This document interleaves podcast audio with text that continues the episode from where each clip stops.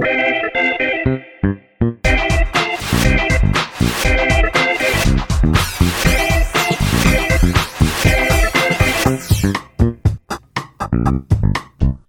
迎收听《飞龙盟》，我是十一，我是梅心。有一个好消息跟一个坏消息。以你的习性，你比较喜欢先听哪一个？只听好消息。不行，我已经准备好了。这两个都跟我们是切身关系的，你一定要先告诉我，你想要选哪一个先听。好消息，好，好消息就是呢，我们的名声目前看起来在朋友的朋友圈里面发酵了。现实的吗？现实的朋友。最早一开始的时候，是我们的听众说啊，他在内湖科技园区中午出来吃饭的时候，在路上对面有一票年轻的工程师迎面而来，聊的话题居然是你听的最新一集的《费洛蒙》有没有？有一种，还是那是我们啊，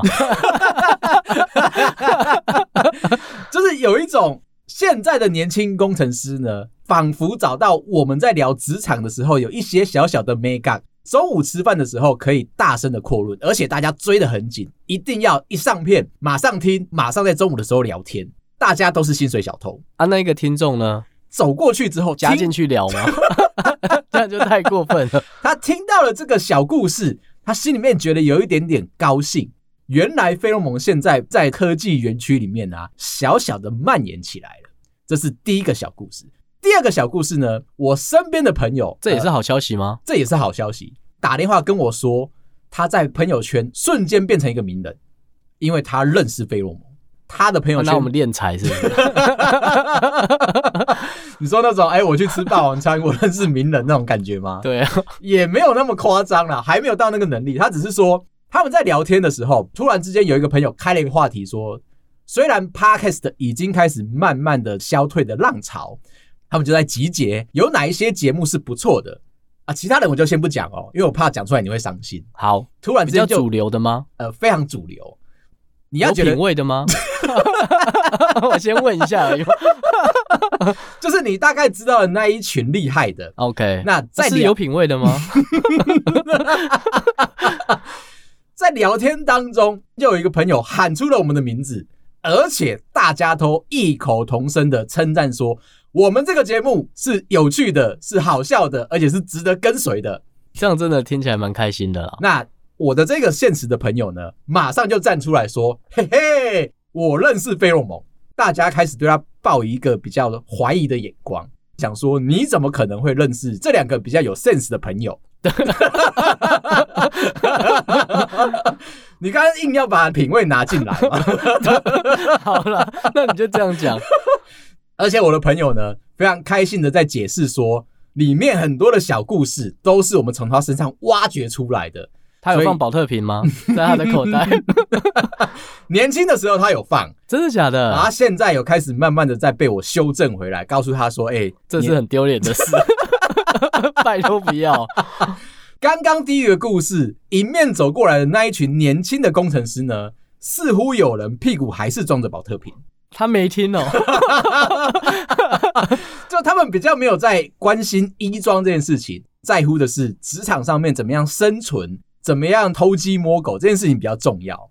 那还有第三个故事，我的也是好消息，也是好消息。我的这个朋友呢，去参加朋友的结婚聚会，在聊天的这个过程当中，又有人起了一个话题说：“你们有没有听过费洛蒙？”那个是不是你朋友啊？你是有埋暗桩啊？这个都是突如其来发生的。新娘听到这个名字的时候，她吓到，她说：“我有听过，而且是我妹妹介绍给我的。听完之后觉得非常的好笑。你们怎么会知道这个节目？”这时候几个朋友又异口同声的说：“那就是你前同事在做的啊！”我心里面突然间纠结了一下。这认识我的人，请不要来认亲，因为我害怕到时候你们一直抓着我要我讲笑话。应该是不会。这是不是很值得夸耀的一件事情？我觉得是哎、欸，嗯，因为连朋友的朋友都听到了嘛。对，而且新娘还不好好结婚，在那边跟人家聊什么 podcast。饭桌当中，你一定需要有一个话题。这个时候，我们这个节目聊的一些些小知识，都可以成为你话题当中的一部分。那我就要来讲坏消息，坏消息也跟我们两个切身有关。我觉得你要先做一点心理准备。就是呢，我女儿前两天全校一起出去校外教学，那他们去一个大公园里面啊，去那边探索这个世界。我看到照片，我吓了一跳，有一个男生，我儿子是不是？有一个男生牵着他的手。看到这个照片之后，我心里面酸了一下。这不就出去玩吗？他牵别人的手，欸，哎，穿婚纱是不是？我以为我心里面已经准备好了，就是不管他什么时候带任何的男性或女性的朋友回家，告诉我说这是他的对象，我应该都可以承受得住。我没想到我是逞强，看到还是心揪了一下吗？揪了一下。那，那男生帅吗？这个男生就是我上次跟你说拿着乐高宇宙飞车的这个男生。他有车的那一个，对，OK，算是有点加分了。拍照的时候，他的钥匙有挂在裤头吗？啊，他们有一起带着水壶。那男生比较低调一点，就没有把他的车子放在。那不是宾士的水壶吧？那我就知道他爸有买宾士。有一点那个味道。我把这件事情藏在心里面。我只是看到照片的时候，我跟我老婆用讯息在那边聊说，我觉得状况有点不对。我想要回家之后好好跟我女儿促膝长谈，在趁他快要睡觉之前找到了一个时机点，我就问说：“妹妹啊，你今天出去玩怎么会跟别人牵手？”一开始的回答还好，她说呢：“老师说，因为我们要过马路，所以大家要分组，大家都要手牵手，一对一对的一起这样子前进。”我觉得稍微有点平静了，但是他就补上两句，他说：“跟我牵手那个男生啊，过完了马路之后就不牵我的手，害我觉得很生气。”所以我又主动过去，把他的手紧紧抓住，握紧，整个旅程他都没有放开。那是一种骚扰。那我就继续追问呢、啊，你为什么要紧紧抓住他？我女儿说，因为我喜欢他，他是我男朋友。然后我就说，他有什么优点值得变成你男朋友？这个时候，爸爸突然间就觉得说有点紧张，你知道吗？跟别人走，至少要审视一下条件够不够，对不对？你们问他讲话清楚吗？不清楚我才可以，是不是？对，确定有含东西就可以。我女儿跟我说，她喜欢这个男生最大最大的一个优点，这男生会扮鬼脸逗她笑，这样很加分啦。在我女儿心情不好的时候，那我女儿的情绪常常会像我一样起起落落。那男生是有意识的扮吧？我觉得是因为，要不然就是嘲讽哦。人家根本没扮鬼脸，说你脸长得很好笑。太过分了，不能这样讲。因为我女儿说，她的情绪起伏很大，跟我一样，在心情不好的时候，这男生都会摸摸她的头，扮鬼脸逗她笑，这样很加分啊。而且他有一台车，对，这个就是我听到觉得是一个不好的消息。不过我讲回来啊，其实我跟你不一样，反而每次在选择好消息跟坏消息的时候，我都是喜欢先听坏消息的人。先听的坏消息，至少你还有一个好消息可以弥补你刚刚的心情。哦，你会用弥补的心态去听这个消息？就我会预期坏消息可能是占了整件事件百分之八十，那好消息可能会回补个二十或三十。我的做法会比较简单呢，嗯，就是把好消息听完嘛。那一个人会讲说他要讲坏消息的时候，我就开始没在听了。不管怎么说，我就觉得说我应该要有一个被弥补的心态。你如果先跟我说准备要被裁员了，你已经放在裁员的名单里面了，但是我给你两千万哦，那 那就是拜托吗？这可能就是我们最近发生的事情。补充一下，我在科技业最近看到转职的一个新形态的，呃，算是新创的行业。不小心啊，落入了被裁员的名单。我觉得我们跳去做，应该也可以让我们起死回生。最近有一个新兴的行业叫做智慧鞋，在国外啊，最近在募资，Kickstart 正在开始，有一双叫做月球漫步鞋，它可以让你走路变快。嗯哼，之前不是很多那种辅助型的道具，像是有电动马达的滑板。哦，我知道，然后交通用的嘛，Segway，嗯，然后那种滑板车、电动滑板车这些东西啊，目前虽然是都做出来，可是在世界各地可能都贩售的不太好。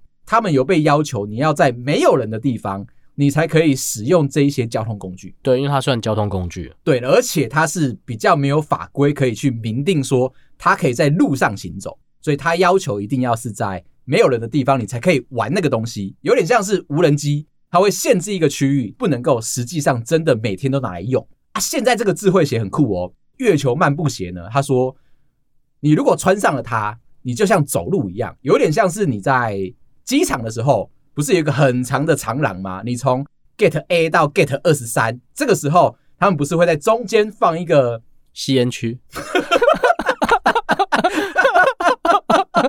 很重要，对不对？对。管你 Gate 几，直在找吸烟区，有吗？走的时候，你根本就不在乎旁边的免税店，你还会跟老婆说：“等一下，你想怎么逛，你想怎么买就怎么买，我一定要去吸烟区，好好的休息一下。”不知道为什么他们都把那个 logo 放的好小哦，哦，看得很仔细，而且他还故意哦，跟厕所要分开一点点，不要让你去影响到别人。你有时候看到厕所已经在这边，你还在思考说下一步会不会幸运的遇到吸烟室，通常是没有。对。但是我要说的是，这一双鞋子呢，其实有点像是机场 gate 太长，它中间不是会有那种手扶梯平面的那种感觉，对不对？它设计出来就让你这样子做。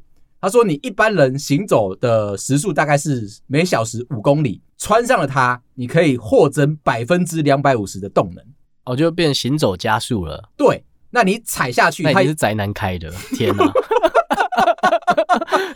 你习得一个技能，你不觉得这个很酷吗？就有点像是男生都希望以后的这个鞋子啊，会插上两只翅膀，让你可以飞天。可是，在那个飞天之前，要先学会跑，你要先学会走，这就是一个新兴行业的诞生。而且这双鞋子很酷哦，不是那种你直接穿进去的，它有点像是我那个年代的一个溜冰鞋，四颗轮子，然后前面有一个刹车的，把你喜欢的鞋子然后套上去之后，它把它竖起来。但是创办人有说。这双鞋子并不是溜冰，它是叫你走路。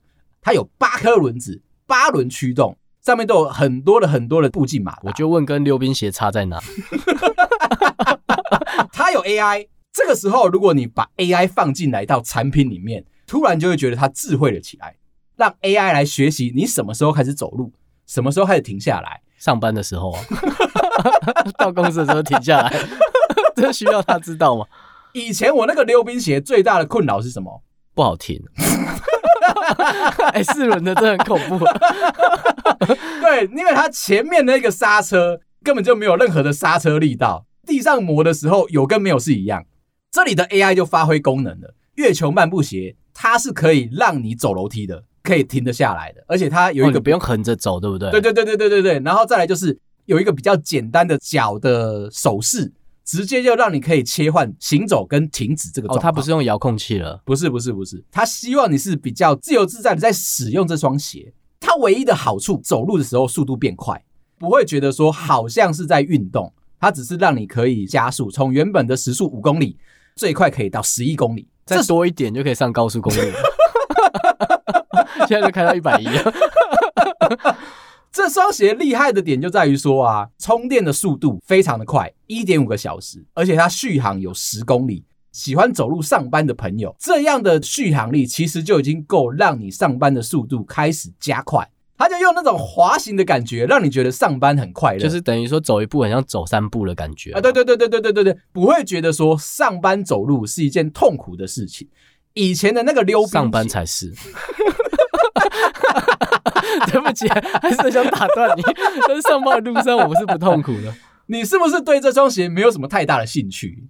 我觉得在台北市可能还可以用，但是如果像在宜兰啊，或者是在比较乡下的地方就不好用，因为人行道真的相对太少。没错，没错，没错，它就是告诉你说，它是一个都会型的使用模式，大家都依靠着大众捷运系统。出了捷运站之后，你就开始要走路到上班的地方嘛，加速你的这个。行走的速度的话，有效的让你使用你走路的这个时间。但是这双鞋有一个小小的缺点，一个是它重量高达两公斤，上楼梯的话有可能会造成你的负担。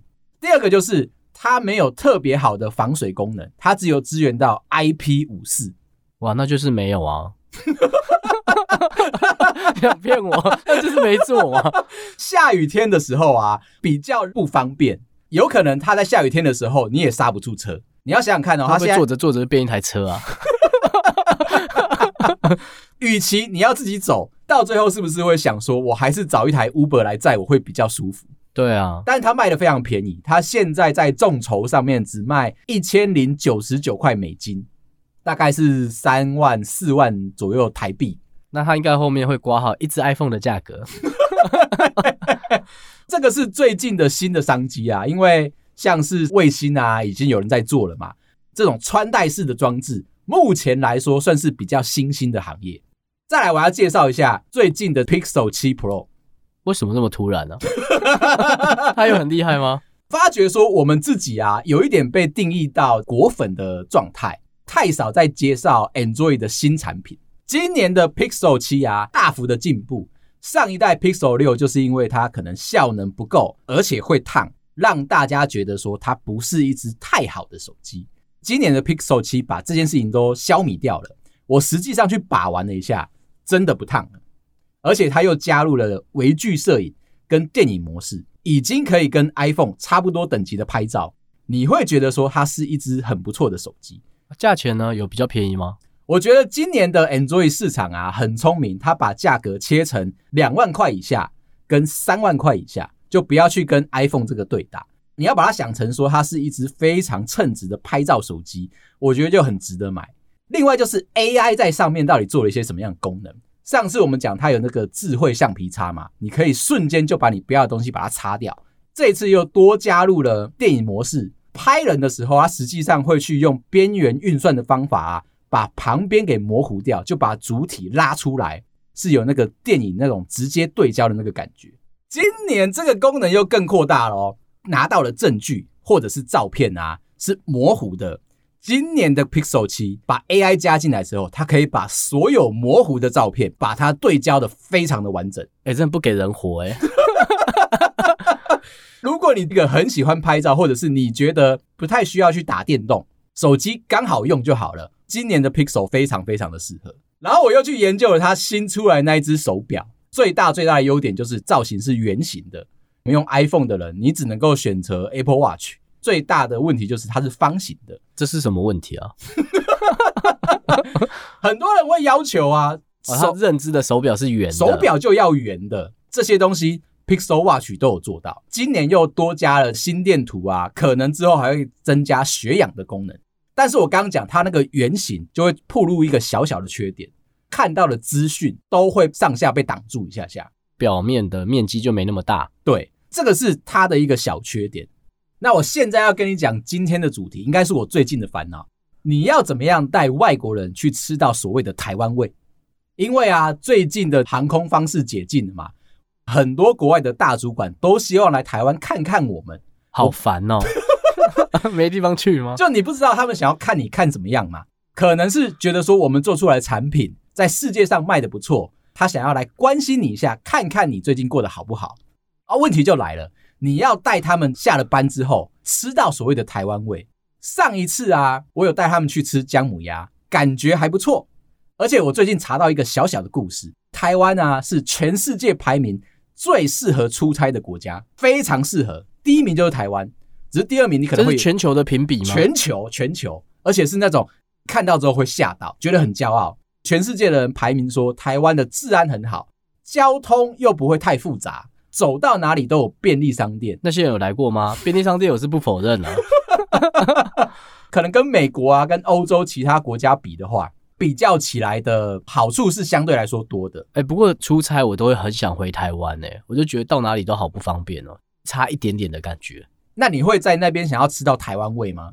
不会诶、欸，就出国了就吃那边的啊。我有一个同事啊，先前去罗马出差，他说他被吓到，check in 完之后，隔天东西马上被偷光了，在饭店里面呢、欸，在饭店里面就被偷光了，而且他还有留一张说欢迎来到罗马嘛，这样才有礼貌啊。痛苦的点并不是他的护照啊，他的钱被偷走，痛苦的点是笔电被偷走了。哦，工程师，工程师。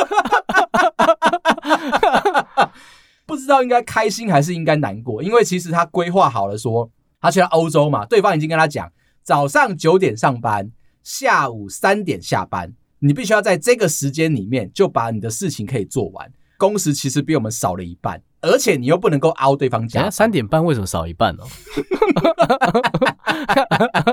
我把台湾还要加班的那个工时加进去。OK，在台湾规划他要去可能一个礼拜。可能要做四五十个小时的测试好了，结果到了那边，对方还跟他说：“没有，我三点就下班了。你要在一个礼拜只有二十几个小时的工作时间内，把你想要做的时间做完。”所以他其实在下飞机之前就有一点焦虑了，想说欧洲不是台湾，你不能够去逼对方要陪着你加班嘛。欣喜若狂了，觉得终于来到一个外国的城市，东西就被偷光了。笔电被偷光之后，他只剩下手机嘛，开始跟公司回报说：“请问一下，我现在该怎么办？”公司马上说：“啊，自己看着办。”我有答对吗？公司马上说：“啊。”你在那边原地不要动，我马上从你的组员里面再抓一个人，把东西带过去，让你可以在那边进行测试。好台湾哦，这个好台湾，所以他就在那边大概爽了两三天，因为没事做，赶快去把护照办回来啊，把该买的东西都买回来，保险请一请。他那台笔电就是永远都找不到了，还被那个公司的 IT 骂，就叫你出个差而已，最重要的笔电你还可以弄丢，你到底是去那边干什么的？他就默默的承受下来，但是他说出国的那个体验是好的，我才会讲啊。这一个评比说台湾是最好的一个出差的国家，我觉得是理所当然。其实一开始的那一些什么台湾必吃的台湾味美食，那些泰丰吗？人家没有讲店名，他说你要带他们去吃牛肉面、小笼包，然后这个讲一些鼎泰丰没有的哦，炒饭。这种类型的，我今年就想了一些比较有趣的铁板烧。铁板烧很不错，在美国没有铁板烧吗？在欧洲也没有铁板烧。其实有啦，但是应该是价位是高的嘛。就你可能要去高级的餐厅里面，你才可以吃得到，或者是飞去日本才有机会可以吃到顶级的。在台湾，铁板烧到处都有，而且你又可以跟他介绍这个，这是二十四小时的哦。这个辣椒很辣，不要乱加。然后再来就是你又可以加很多菜，可能不用钱哦。他会觉得说有一种被招待的感觉。另外，葱油饼这边我就一定要请你好好的介绍一下，因为那个是你的主场。为什么？你是宜兰人啊？但是哪里是主场？我家是种葱，是不是？我如果是台北人，我介绍葱油饼，根本就没有人在乎我说的话。对，为什么台北的葱油饼就相对没有宜兰那么？但是我说哦，如果我今天介绍台北的葱抓饼，绕了一圈出来之后。大家觉得说我讲的东西是对的，葱抓饼就可以，葱抓饼就可以，而且他们的那个差距只有，我是怕得罪人啊，跟葱油饼的差别只有他有没有拿那个铁铲，两只铁铲在上面这样敲敲敲敲敲敲敲，让它变蓬松。如果你今天是宜兰人介绍葱抓饼，那人家会觉得说，哎、欸，你不专业。对啊，但用炸的就是变葱油饼，你干嘛那么累？所以我说，你来介绍葱油饼才是厉害，而且是可以被说服的一个象征。下一个是胡椒饼，我觉得台北，这是你自己的评比吗？我觉得我想要介绍他们台湾味，这一些 list 都不在旅游书刊上面说你必吃的台湾十大美食。上次还有写牛轧糖，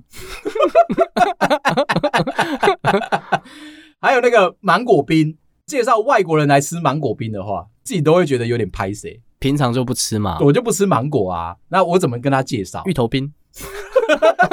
好了好了，你先讲。所以我说胡椒饼，台湾特别的一个存在。重点是在吃饼皮的那个焦香。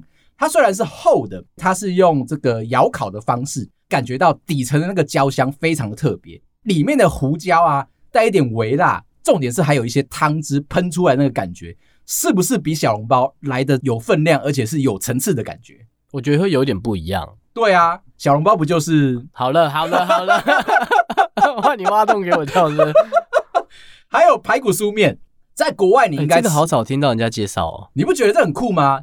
外国其实没有所谓的汤面嘛，大家会介绍你去吃牛肉面，但是牛肉面又分太多的派系，排骨酥面就是排骨酥面，走到哪一家店应该都不会有错，口味蛮接近，倒是真的，口味都很接近啊。再来就是差异只有在排骨酥。有没有带硬硬的骨头？还有香菜。我帮大家提醒，有些人不吃。发觉外国人来，基本上他们都不太吃香菜，本身就有这样的抗拒。我有试过带他们吃一个比较奇怪的食材。你有吃过给不辣吗？有啊。其实外国人啊不太吃内脏类的东西，所以我那一次就骗他们说，这个有点像是番茄。会 太骗吗？有一点点哦，而且是那个圣女番茄那种感觉，咬下去汁会爆出来，味道就淡淡的，看你用什么东西去卤它，感觉起来就是食材的口味这样。反正我就骗他们去吃了，吃完之后他们觉得说，哎，这个东西很新奇耶，最后问我说这是什么，我就说哦，这是鸡的睾丸。你就看到一群人啊，马上冲出去外面，然后呕吐，再再加上这个洗嘴巴，我就觉得这个很有趣。今年他们已经学习过我上次恶整他们那个恶趣味，他们就要求说不能够再带他们吃内脏。那我就想了别的东西，加热卤味。我以前去师大最喜欢吃他们那边的加热卤味。外国啊，其实没有那种概念的食物，东西全部都丢到那个卤汁里面去。重点是王子面吸附起来那个加热卤味的汤汁啊，根本就是精髓。哎，这国外真的没看过哎，没有嘛？对不对？去国外开可能会中哎。我之前在看、啊，要不要去啊？在那边当什么工程师啊？我之前在看他们介绍十大美食台湾味的时候，有一个叫做担担面。你知道，跟外国人讲担担面，你很难跟他解释的很清楚。而且你在台湾，你也不太常吃啊。就你跟他说这是肉燥面，他又不是肉燥面；你跟他说这是汤面，他又不是汤面。讲完之后，他就吃完了一个面而已，感觉不出来说有那个切操的感觉。我来讲一个我最近吃这件事情遇到了一个烦恼。有一间我很喜欢的海鲜面疙瘩，最近收摊了。但是那间面疙瘩最好吃的其实是炒饭。每次想到要吃炒饭，我就会去点。这一家店倒了，下一间店来接手的，居然是一间炒饭的热炒店。所以你心里面是不是开始有期待了？带着这个期待的心理啊，还是他好吃的是面疙瘩？老板在那边调皮是不是？你会不会觉得有一种期待感？看棒上面写着说你的招牌就是炒饭。理论上你应该炒饭要好吃。当我走过去点的时候啊，第一个是它的品相，所有的价位都比这一条美食街的价格多了十到二十块，你心里面就开始觉得有点低估，值不值得多十块二十块的水准？点了这个炒饭之后啊，我开始在那边看对方漏单了，跟我说啊，不好意思，你的炒面还要再等一下，就开始对他有一点打分数是低下来的。怎么这么严格啊？你不会对一间新的餐厅会有那一种，我希望你可以维持住那一个曾经美好的水准。如果他今天不值得在那个位置挂上这个砍棒，就会开始跟街坊邻居讲哦，我觉得这一间。哦，你好讨厌哦。美食这种东西是必须要口耳相传的，开始在那边期待啊，他掉了单，我就开始觉得不爽嘛。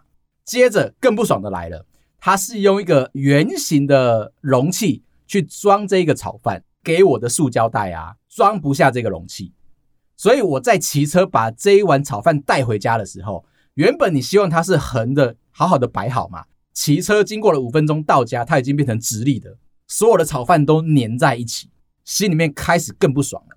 你会觉得说他没有把他该做的事情做好，对他的扣分的幅度就越来越大。走回家，打开门，我就跟我老婆说。我今天去尝试的新的这一间炒饭，已经对它有一个不好的印象分数在了，可能会不好吃。但是不要在意我的主观的的眼光，你就去吃，吃了好不好吃，你再跟我讲。可他已经先被你投射不好吃了、啊，做了一个很小很小的反差的决定。